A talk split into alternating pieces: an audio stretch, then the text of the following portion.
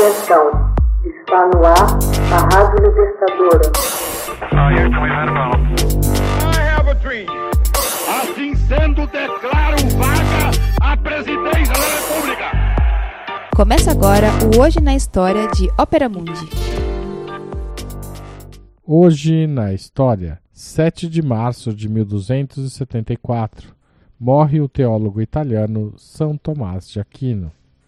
No dia 7 de março de 1274, na abadia de Fossa Nova, morria o grande teólogo e filósofo italiano São Tomás de Aquino.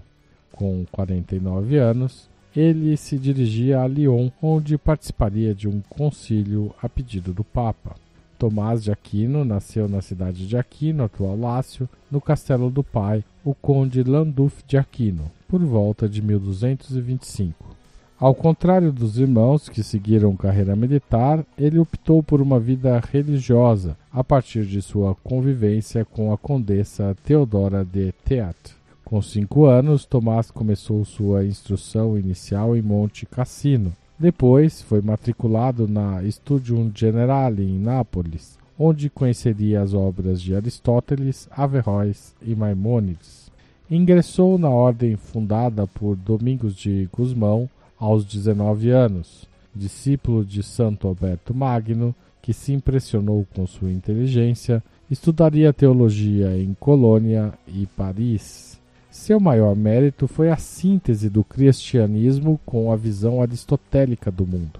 Tratava-se de uma sólida base filosófica para a teologia, somada à retificação do materialismo de Aristóteles. Em suas duas Summa sistematizou o conhecimento teológico e filosófico de sua época, a Summa Theologiae e a Summa Contra Gentiles. A partir de seu pensamento, a Igreja passou a ter uma teologia fundada na revelação e uma filosofia baseada no exercício da razão.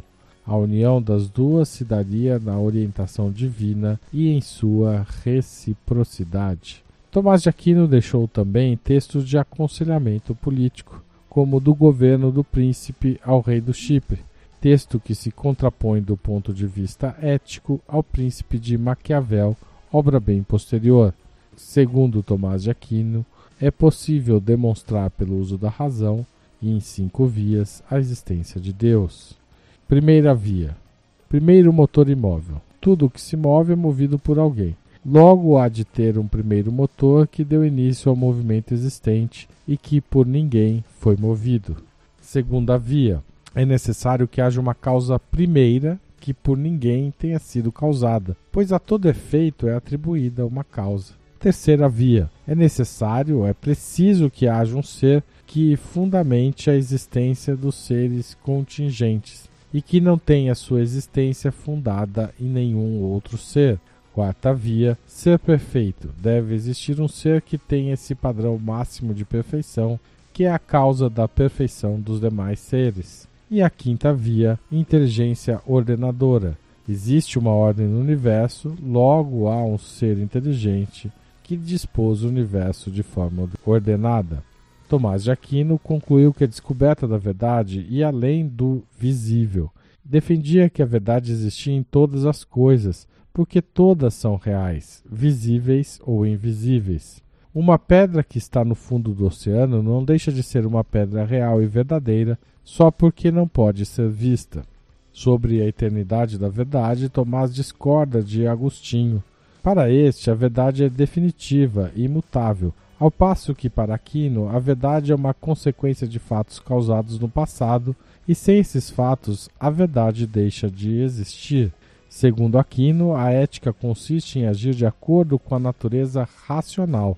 Todo homem é dotado de livre-arbítrio, orientado pela consciência, e tem uma capacidade inata de captar intuitivamente os ditames da ordem moral. O primeiro postulado da ordem moral é: faz o bem e evita o mal. Há uma lei divina revelada por Deus aos homens que consiste nos Dez Mandamentos. Há uma lei eterna, que é o plano racional de Deus, que ordena todo o universo, e há uma lei natural, que é a participação da lei eterna na criatura racional, ou seja, aquilo que o homem é levado a fazer pela sua natureza racional.